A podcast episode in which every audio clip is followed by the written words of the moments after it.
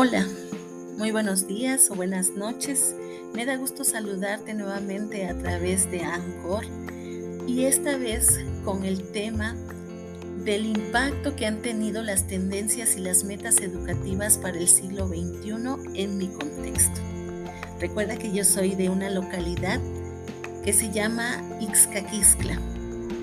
Aproximadamente más de un año ya que muchos estudiantes tuvieron que regresar a sus casas, tuvieron que abandonar las aulas debido a la contingencia por COVID-19.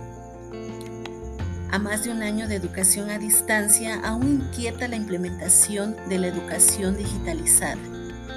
Son muchos los estudiantes que se han quedado sin la oportunidad de aprender. Y entonces la pregunta es, ¿qué tiempo más seguiremos con la educación digitalizada? se quedará la educación telemática como parte esencial del proceso de enseñanza y aprendizaje? Quiero decirte que en mi comunidad muchos adolescentes que cursaban el bachillerato, la secundaria, quedaron fuera de las inscripciones. Otros quedaron reprobados y otros no aprendieron.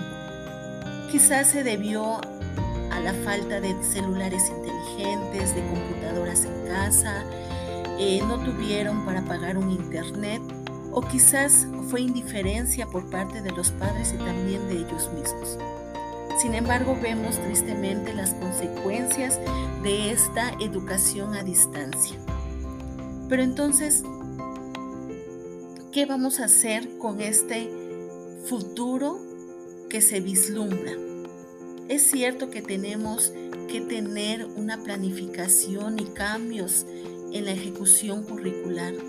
Tenemos que tener nuevos perfiles de egreso donde los estudiantes, los profesionales sean capaces de realizar muchas tareas. Pero en mi contexto social y educativo, las TIC no son un eje para la educación como lo dicen las tendencias educativas del siglo XXI. Tristemente en mi localidad, apenas en el 2018 y 2021 se hizo el plan municipal para gestionar la construcción de obras de infraestructura educativa y la implementación de acciones de tecnología de información en las escuelas con el gobierno estatal. ¿Se dan cuenta? Hace dos años se publicó esto. Y la UNESCO desde 1998 publicó estas tendencias educativas donde las TIC eran un eje para la educación. A más de 23 años, estamos apenas pensando en la implementación de la tecnología de la información en las escuelas. Es nuestra realidad en San Juan Ixcaquiscla. Las escuelas no, no, tienen centros de cómputo, no tienen bibliotecas digitales, no tienen acceso a un libro electrónico. Entonces, ¿cómo decir que las TIC son un eje para la educación? Tristemente, creemos muchos que porque les compramos a los hijos, porque los alumnos tienen un celular, se va a cumplir este objetivo. Pero no es así. Detrás de este empeño de la digitalización de la educación existen intereses personales. La doctora en periodismo Cristina Martin nos dice que quienes promueven la digitalización en las escuelas son las grandes plataformas como Microsoft, Facebook, Amazon, señor Gates, Zuckerberg, y precisamente ellos son los que no dejan a sus hijos trabajar con teléfonos y iPad, porque eso impide el desarrollo de la inteligencia. Así que quiero decirte que yo concuerdo con la opinión de esta periodista. ¿Por qué?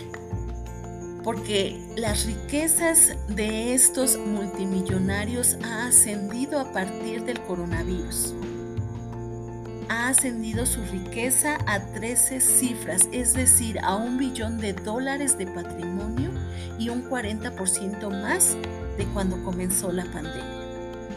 Entonces esto quiere decir que las metas educativas a nivel mundial no están beneficiando a todos y considero que a los pobladores de Izcaquiscla tampoco lo están haciendo.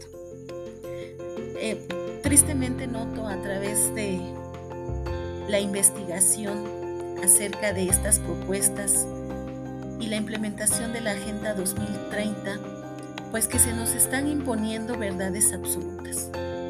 No nos dejan criticar, no nos dejan pensar. Y por el contrario, se nos quitan aquellas materias que nos ayudan a concebir sobre la esencia, sobre las propiedades, sobre las causas y los efectos de las cosas naturales, especialmente sobre el hombre y el universo. Entonces, si se presume que hay demandas para la educación del siglo XXI, entonces nosotros debemos saber relacionar, saber seleccionar la información que nos dan. Y es verdad, necesitamos reinventarnos porque la sociedad cada vez está pidiendo más. Sin embargo, debemos tener cuidado con el uso de las TIC. Hay un estudio publicado por GEAL que dice que entre los jóvenes de 14 y 24 años de edad mostraron un impacto en su salud y su bienestar porque usaban las redes sociales como Snapchat, Facebook, Twitter, Instagram y entonces esto aumentaba la depresión, la ansiedad y la mala imagen en su aspecto. Así que no necesitamos la tecnología para llegar a los rincones con educación, para cambiar. Hace 50 años, hace más de 50 años, cuando no empezaba todavía esta tecnología de información y comunicación. Mi padre fue a la escuela muy poco tiempo y fue a la escuela nocturna y él aprendió a leer, a escribir, a multiplicar, a dividir. Mi madre también me cuenta que fue un poco tiempo a la escuela, un periodo muy corto y aprendió a leer y a escribir. Creo que nos faltan clases bien preparadas, maestros bien preparados, que saquen a alumnos de la primaria y la secundaria con buenos conocimientos. Tristemente, yo conozco este programa educativo y conozco a maestras excelentes, pero el mismo programa les impide beneficiar a sus alumnos porque tienen que cumplir con un programa. Es verdad, necesitamos habilidades para enfrentar los cambios, pero no entremos al peligro de pensar que debemos estar abiertos a los nuevos cambios y abandonemos las competencias para la vida, las estrategias didácticas, la colaboración. Creo necesario en San Juan Ixcaquiscla que las actividades presenciales de enseñanza y aprendizaje sean una realidad nuevamente.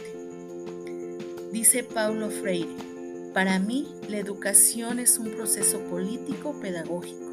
Esto quiere decir que es sustantivamente político y adjetivamente pedagógico.